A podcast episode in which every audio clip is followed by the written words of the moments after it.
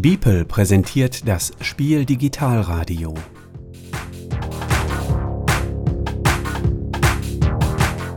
Hier ist das Messeradio der Spiel Digital, präsentiert von Beeple, dem Brettspiel-Blogger-Netzwerk. Im Studio sind The Spielträumers. Ich bin Daniel Niemann. Und ich bin Ingo Schnieder. Hallo. Hi. Wir sprechen heute mit Per Silvester, Autor unter anderem von König von Siam, The Lost Expedition und Wir sind das Volk. Hallo Per, schön, dass du dir die Zeit nimmst. Hallo, immer gerne doch. Hallo Per. Hallo. Erzähl doch mal bitte unseren Hörern, wer du bist, was du machst.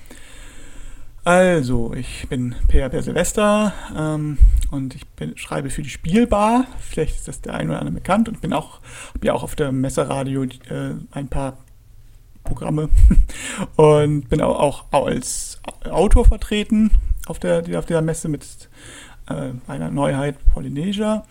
Und äh, wenn ich jetzt, aber außerhalb des Spielelebens bin ich halt einfach auch ein ganz schnöder Lehrer für Mathematik und Chemie in Berlin. Genau. Du bist ja auch Bibelkollege und auch Podcaster-Kollege. Du bist ja der eine von die zwei. Genau. Ähm, also von daher. Ähm, die Hälfte, Hälfte der zwei sozusagen. Genau. Also einer bist du ja. Genau. Genau, aber heute soll es natürlich darum gehen, ähm, mal zu hören, was du als Autor mit zur Spiel digital dieser ungewöhnlichen Spiel in diesem Jahr mitbringst.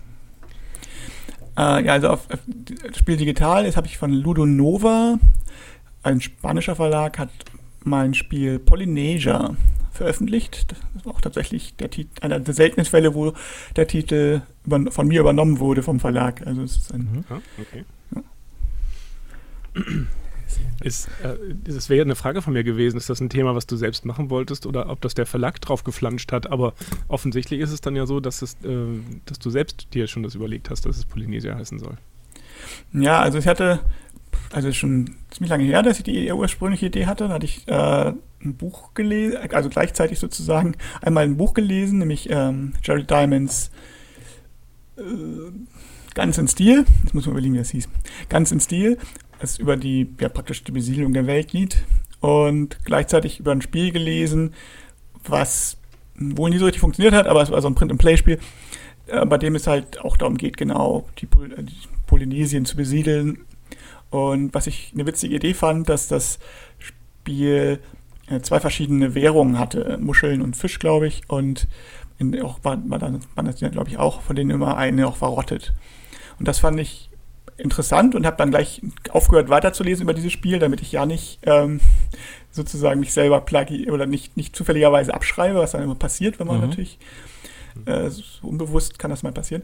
Und habe gedacht, das ist ein Thema, was ich auch machen möchte. Wie möchte, wie könnte ich das, wie könnte ich das umsetzen? Und daraus ist dann halt das Polynesia entstanden, was, äh, bei dem man halt Inseln besiedelt in Polynesien mit der, also es ist kein Mehrheitenspiel, sondern man versucht sie halt möglichst breit auszubreiten. Mhm. Ich, ja, soll ich noch mehr erzählen? Also ich weiß Ger genau. Gerne noch ein bisschen mehr, aber normalerweise versuchen wir ja die Spiele im Nachhinein noch vorzustellen, so aus erster Erfahrung. Da wir nicht mehr hundertprozentig sicher wissen, ob wir das noch in die Hände kriegen rechtzeitig, mhm. ähm, machen wir ruhig ein bisschen ausführlicher. Gut, ja. Ja. Okay, also es ist ein Spiel für zwei bis vier Personen. Äh, ihr hattet schon König von Siam erwähnt oder die neue The King is Dead, wie das jetzt heißt.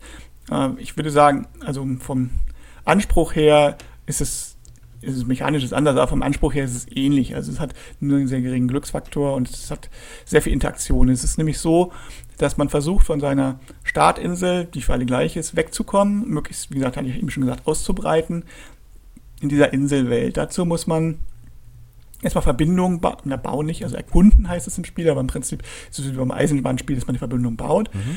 Und äh, ist, ja, und dann kann man über diese Verbindung fahren. Und die alle benutzen halt dasselbe Netzwerk, aber man kann halt nicht die Verbindung von jemand anders nutzen, außer man nimmt denjenigen mit. Also wenn ich sozusagen von A, von A nach B möchte, da ist aber nur eine gelbe Verbindung und der gelbe Spieler äh, hat aber einen Seefahrer oder einen Pöppel oder was auf der Insel mitstehen, dann kann ich, kann ich einen von meinen und diesen mitnehmen über diese Verbindung zu einer anderen Insel. Dadurch ist es relativ interaktiv. Äh, interaktiv. So, er muss mich auch mitnehmen, weil die Polynesier sind halt sehr, fröhliches Volk oder ein freundschaftliches Volk und haben eigentlich, machen keinen Krieg oder so, sondern arbeiten zusammen im Wesentlichen.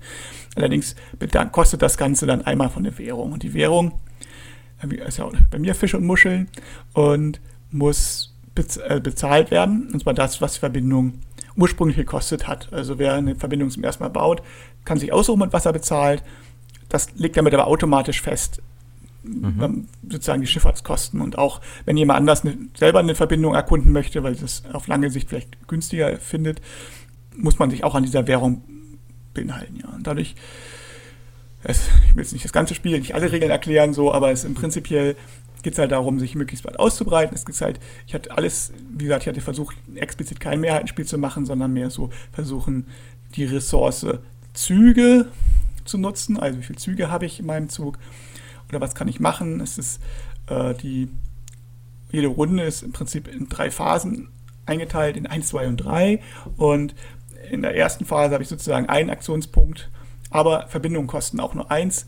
In der zweiten Phase zwei Aktionspunkte, Verbindungen kosten zwei, in der dritten drei Aktionspunkte und so weiter. Mhm. Und das ist ja, ganz witzig, so muss man überlegen, was man in welcher Phase macht. Da die Phase jetzt nicht 1, 2, 3, sondern 3, 2, 1 laufen, heißt es zum Beispiel schon der ersten, im ersten Zug muss man sich überlegen, kaufe ich jetzt schon eine Verbindung für den Höchstpreis, nämlich 3, kann dafür aber den nächsten beiden Runden die dann auch gleich nutzen oder äh, mache ich erstmal was anderes, also dass ich äh, mehr Leute aufs Brett bringe oder es, am Anfang hat man schon zwei Verbindungen, dass ich die erstmal also hat jeder zwei Verbindungen, die, glaube ich, dass ich die schon mal nutze zum Beispiel. Das, und äh, also dass mit jeder Verbindung, die jemand baut, ändert sich schon die Lage auf dem Spielplan und dadurch ist es sehr interaktiv und auch sehr flexibel. Ja, also wenn eine Verbindung anders gebaut wird, macht das schon viel aus. Und ja, am Ende gibt es halt Siegpunkte, je nachdem, wie weit man ausgebreitet ist. Es gibt Bonuspunkte für besonders weit entfernte Inseln. Und es gibt immer drei Regeln, inklusive Punkteregeln, die in jedem Spiel ein bisschen anders sind und so ein bisschen andere Schwerpunkte setzen. Mhm. Ja, das ist so der grobe Überblick von dem Spiel. Ja. Mm, beim Schildern würde ich jetzt an etwa Kennerspielniveau denken. Ja, also denke ich schon. Also die Regeln sind jetzt nicht super kompliziert. Mhm. Also, aber das Spiel ist halt schon hat, dadurch, dass der Glücksfaktor relativ gering ist, beschränkt sich eigentlich nur darauf, wann das Spiel endet. Also es, man zieht halt jede Runde immer einen Stein aus dem Beutel und wenn ähm, bestimmte Anzahl von Lavasteinen mhm. gezogen ist, endet das Spiel, was aber absehbar ist. Also es ist sieben bis zehn Runden, glaube ich, hatte ich, meine ich mich zu erinnern. Scheiße, ein bisschen länger her, seit ich das Spiel gemacht habe. Äh, und äh, das ist der einzige Glücksfaktor, dass man das Spiel vielleicht in dem Moment sagt, na, ich setze es darauf, dass es endet tut es aber nicht. Also ansonsten ist, ist halt das Mit wie die Mitspieler spielen natürlich mal ein bisschen anders und ob die in die Suppe spucken. Also es ist schon so ein bisschen denklastig. Vor allen Dingen, also vor allen Dingen zu zweit ist es schon ziemlich, weil alles, was ich kriege, kriegst du nicht und das sozusagen, also man mhm. ist da schon ziemlich Hauen stechen. Aber zu dritt und zu viert ist ähm, ja mehr los auf dem Brett. Dadurch kann man auch mal mehr häufiger Verbindungen von jemand anders mit nutzen. Man baut auch mal quer, also parallel oder so. Also dass ich aber das lässt sich halt nur schwer vorhersehen. Aber es ist sehr, also ich würde sagen, es ist so ein Spiel, wo wirklich jede Entscheidung, die man macht, zählt. Also hat beeinflusst. Das ist, und das ist daher, würde ich schon Kennerniveau. Das, ne, also es mhm. verzeiht nicht so viele Fehler, würde ich sagen. Wie funktioniert das Spiel mit zwei Spielern? Wird die Karte dann verkleinert, dass man sich ein bisschen mehr in die Quere kommt oder wie geht es dann?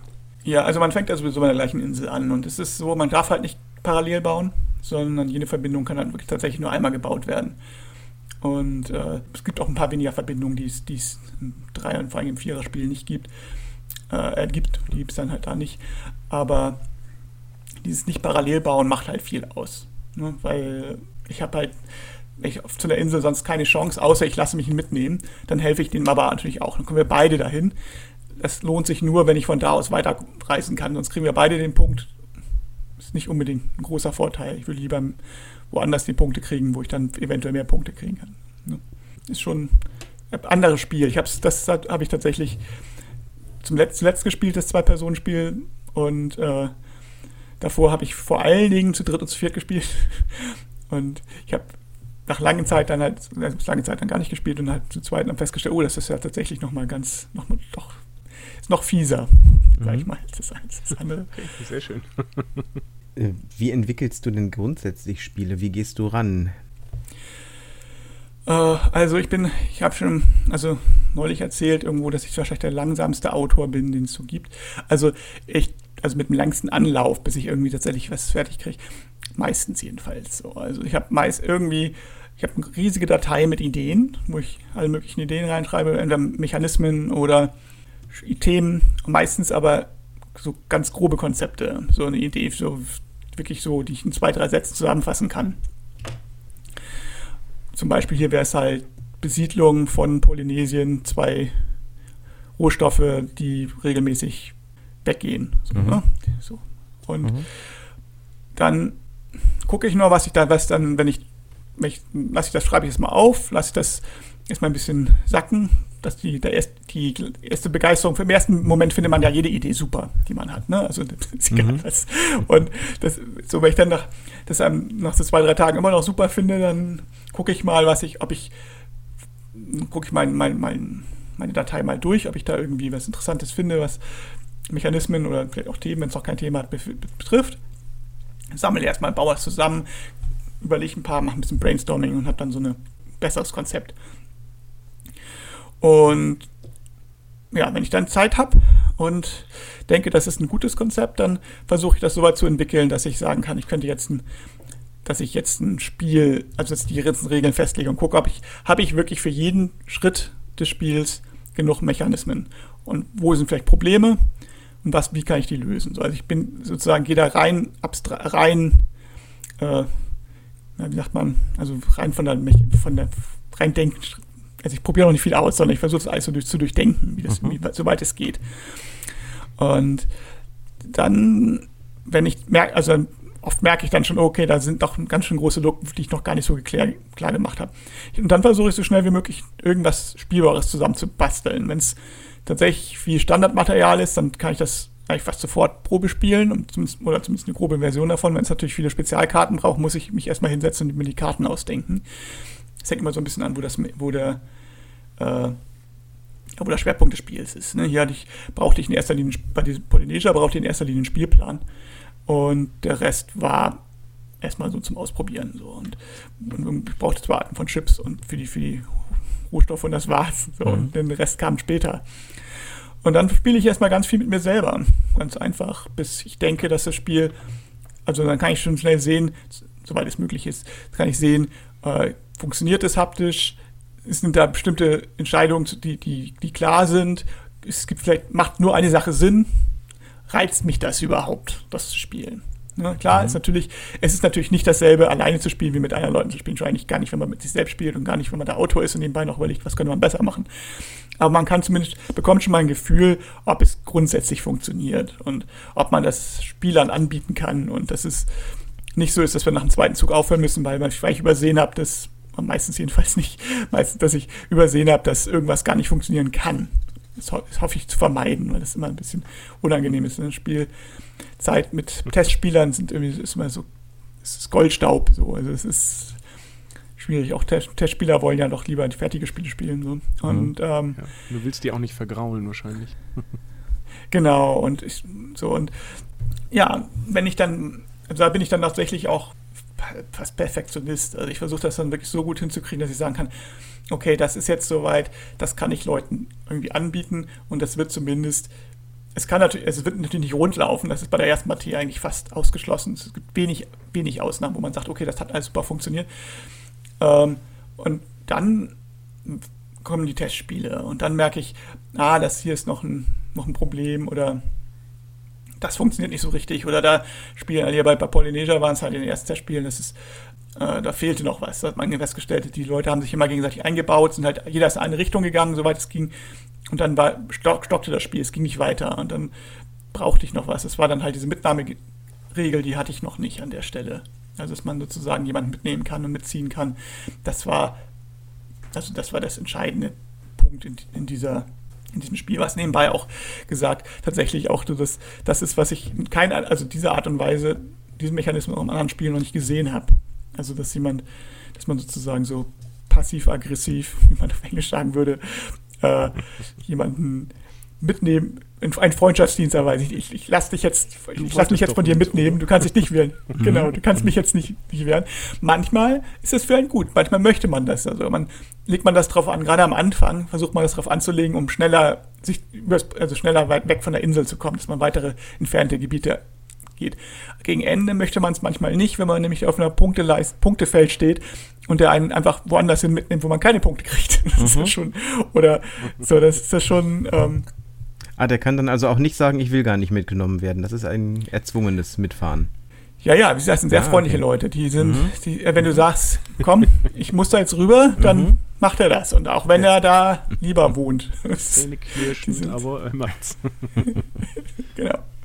Genau. Also ich kann ja nicht Nein sagen, ne? Nein.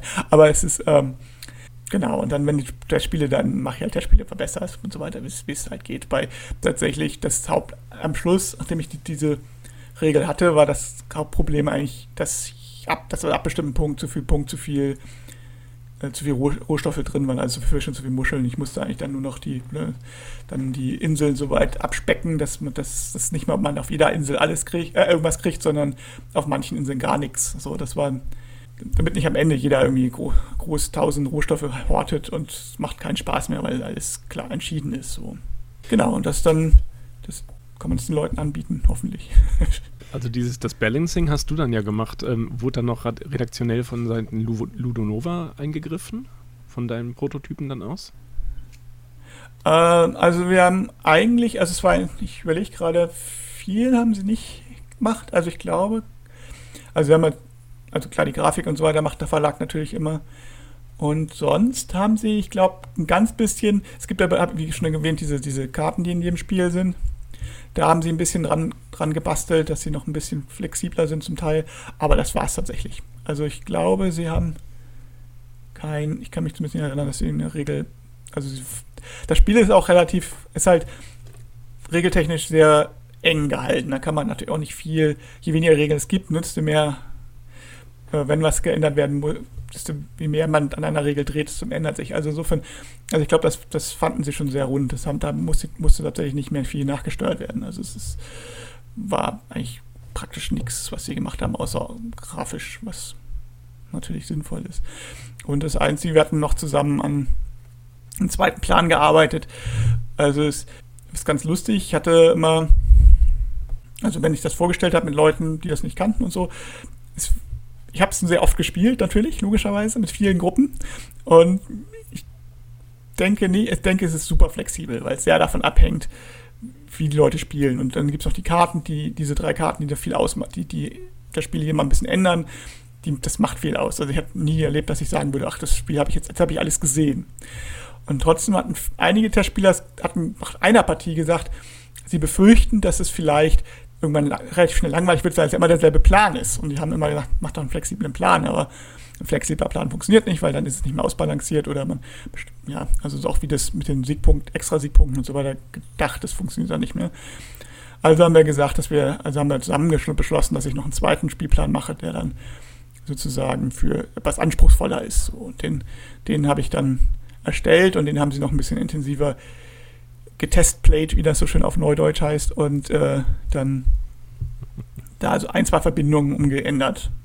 Also, aber das bezieht sich auf den Extraplan, den es wohl auch zu kaufen geben soll äh, auf das mhm. Spiel. Also es gibt die wohl dann, also es gibt so ein Spezialbundle in, soll es geben, wo man beide, wo man Plan und Spiel zusammenkauft, spart man eine Menge Geld gegenüber später, sag ich mal. Mhm. Dann hast du noch zwei weitere Eisen im Feuer in diesem Jahr, ne? Ja, äh, und zwar My, also King is Dead hatten wir jetzt, hatte ich ja schon zwei, mehr schon erwähnt. Also mhm. der, er ist König von, was ursprünglich König von Siam hieß, 2007 erschienen. Dann hat Osprey ja King is Dead gemacht und davon ist jetzt die Second Edition erschienen in diesem Jahr. Das ja, ist die zweite Edition, ist eine andere Grafik als die erste, ist ein bisschen eine andere Schachtel, ist, weil diese diese Buchschachteln in diesem Format nicht, nicht mehr geben wird. Mhm. Und vor allen Dingen gibt es da eine Advanced, eine, also eine fortgeschrittenen Regel, wo es nochmal extra Karten gibt, die also der Verlag in Rücksprache mit mir entwickelt hat. Also ich habe Vorschläge gegeben, sie haben Vorschläge gegeben, wir haben uns darüber unterhalten, sie haben sie haben viel Play, äh, getestspielt und mit denen und aber ja, sie haben einen Großteil der Entwicklung gemacht. Das war, ich war mehr so Berater da und habe ein paar Impulse gegeben, ein paar Vorschläge gemacht. Uh, aber das, ja, das ist, wer, wer King is the King is Dead kennt, der kennt auch das. Und es ist äh, mittlerweile schon sehr lange im Programm. Also es ist ja, mal, ist ja meine erste große Veröffentlichung gewesen. Und es ist jetzt schon 13 Jahre in irgendeiner Fassung. Mhm. Ununterbrochen im Fall. Also das, da bin ich schon so ein bisschen stolz drauf, glaube ich. Ja, also es ist schön. Das ist schon ziemlich, ziemlich, ziemlich, ziemlich lange Zeit für ein Spiel, sag ich mal. In der heutigen Welt 13 Jahre. Mhm. Das ist schon eine Menge. Und dann kriegt es halt eine neue Auflage. Und ich hoffe, dass die ganz gut erfolgreich ist. Also für die, die das Spiel noch nicht kennen, und ich muss zugeben, ich gehöre leider dazu, ungefähr, worum geht's? Was ähm, machen wir? Also es, also es sind äh, im Prinzip ist, äh, bisschen das Game of Thrones, mhm. nur, ohne das, nur ohne das Gemetzel und ohne die Lizenz vor allen Dingen. Also okay. im Prinzip, also der eine Redakteur meinte, er hat immer das Gefühl, man spielt hier Littlefinger. Und äh, weil es geht darum, es sind drei Fraktionen, die um die Herrschaft in Großbritannien kämpfen oder in England. Und äh, das, es, gibt, es gibt acht Gebiete und jede Runde wird ein Gebiet gewertet. Wer die Mehrheit hat, die, dessen, die, die Fraktion gewinnt, ganz einfach. So. Der Twist ist jetzt, dass wir selber, wie gesagt, gar nicht eine von diesen Farben verkörpern, sondern äh, während des Spiels immer mit jeder, immer wenn man eine Aktion macht, nimmt man einen von, von also einen Anhänger vom Brett, der dann, da schwächt also eine Seite, mhm. aber bekommt die selber und wer von den von der Seite, von der, von der von den drei Fraktionen, die anschließend, die am Ende gewinnt, die stärkste Macht stellt in Britannien, äh, wer davon die meisten Anhänger genommen hat vom Brett, der hat gewonnen. Also man versucht sozusagen abzuschätzen, welche Seite gewinnt und in die zu investieren. Also es wurde schon mit dem Aktienspiel verglichen, was ich mhm. oh, nachvollziehen kann. Ich würde es nicht unbedingt so beschreiben, aber und äh, der, der Witz ist halt, wie gesagt, um eine Fraktion zu unterstützen, also beziehungsweise um da Aktien in Anführungszeichen zu kriegen, muss es sich auf dem Brett schwächen, also für spätere Züge. Mhm. Und das zweite Gag ist, es gibt, also man hat im ganzen Spiel nur acht Aktionen. Und man könnte jetzt meinen, acht Aktionen, acht Runden, jede Runde eine Aktion. Nein, man kann die beliebig verteilen. Also man könnte jetzt alle acht Aktionen in der ersten Runde spielen oder alle in der letzten. Das wird nicht zum Sieg reichen, aber man könnte es zumindest theoretisch. Mhm. Man kann auch jede Runde eine spielen. Man kann es beliebig verteilen. Und das, äh, ist, soweit ich das als Autor sagen kann, ist, glaube ich, ziemlich, ziemlich coole Idee, weil dadurch ähm, ja, muss man selber Schwerpunkte setzen, wann man wie, wie voll geht. Und man neigt dann natürlich dazu, wenn man jetzt, man muss sich halt, man kann nicht um jede äh, Provinz kämpfen, man muss also Schwerpunkte setzen und überlegen, da muss ich jetzt kämpfen. Aber man gibt, man neigt dazu, zu viele Karten auszugeben, weil man natürlich irgendwie alles denkt und es ist alles sehr, sehr eng. Also mhm. das Spiel ist extrem eng. Man hat acht Aktionen, es gibt drei Fraktionen, jeder hat nur acht Aktionen, jemand hat nur ganz wenig Anhänger und so weiter. Es, jeder, jede Aktion zählt da wirklich. Also es ist, was das betrifft, ziemlich, ziemlich brutal. Und Wie lange dauert so eine Partie? Ähm, 50 Minuten pro Spieler, würde ich sagen. Okay. Mhm. Also man kann es bis zwei bis vier spielen.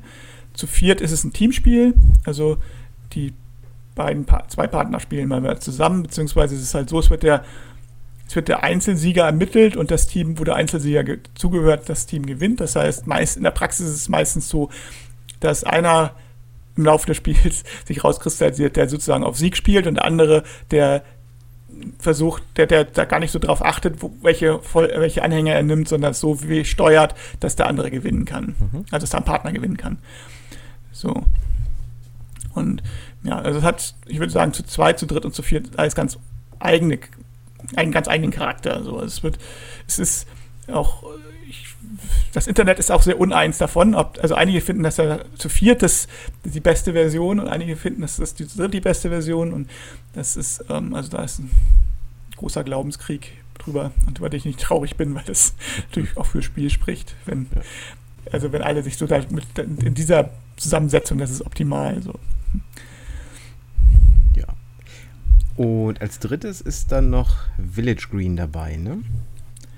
Genau, Village Green ist anders als die beiden eben. Also ich sage, ich hatte ja schon gesagt, Polynesia und The King is Dead sind eher wirklich Vielspielerspiele, sehr grüblerische Spiele. zwar wenig Regeln, aber doch sehr, sehr tief. Und ja, also es ist Village Green, habe ich äh, eigentlich entwickelt, um ein Spiel für meine Mutter zu machen.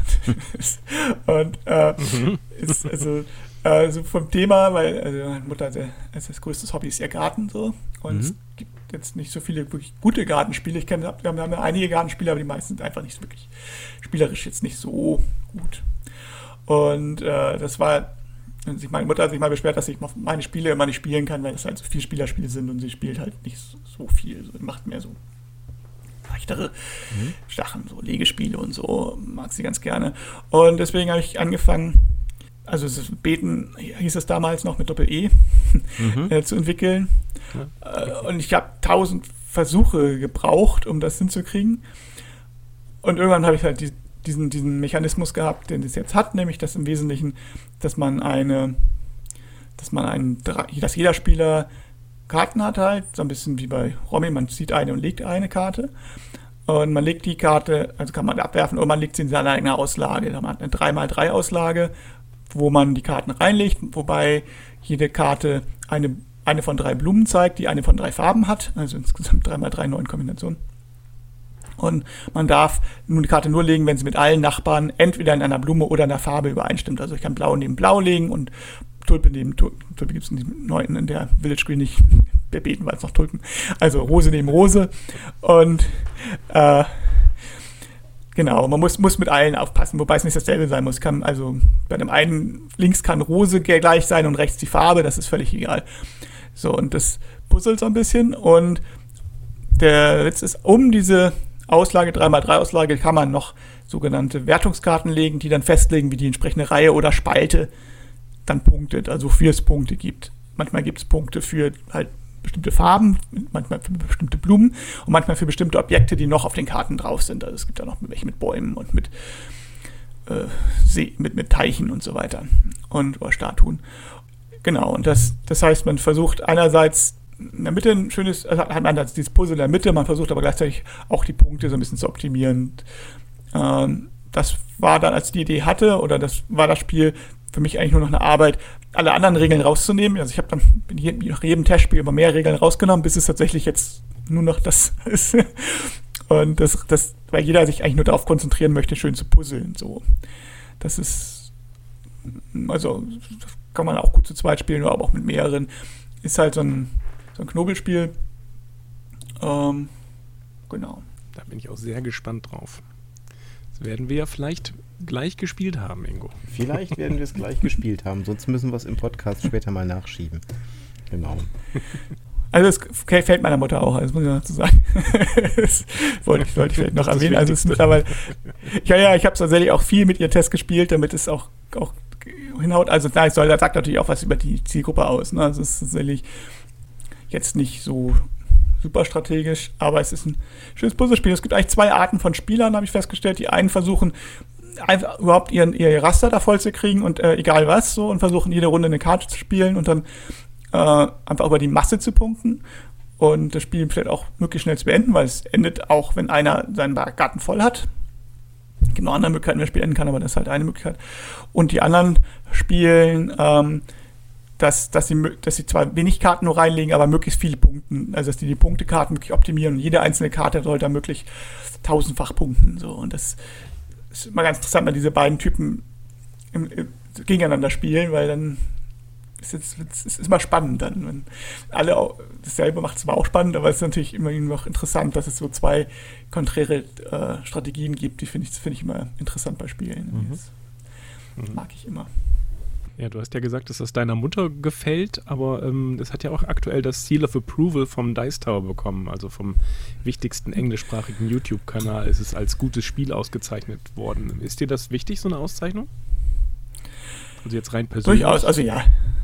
Ja, also ich bin, ich, ich hatte, habe früher in der Schule nie irgendwas gewonnen, deswegen bin ich immer froh, wenn ich jetzt was gewinne. Nein, aber ähm, äh, es, nein, natürlich. Also ich finde Spiel, ich finde das immer faszinierend. Ich bin äh, ja, Spielautor geworden, nicht weil ich jetzt irgendwie Geld oder Reich, Reichtum oder Ruhm hinterher, weil ich Spiele machen, die mir, die ich Spiele machen möchte, die mir halt gefallen. Äh, und die es vielleicht so in der Form nicht gibt.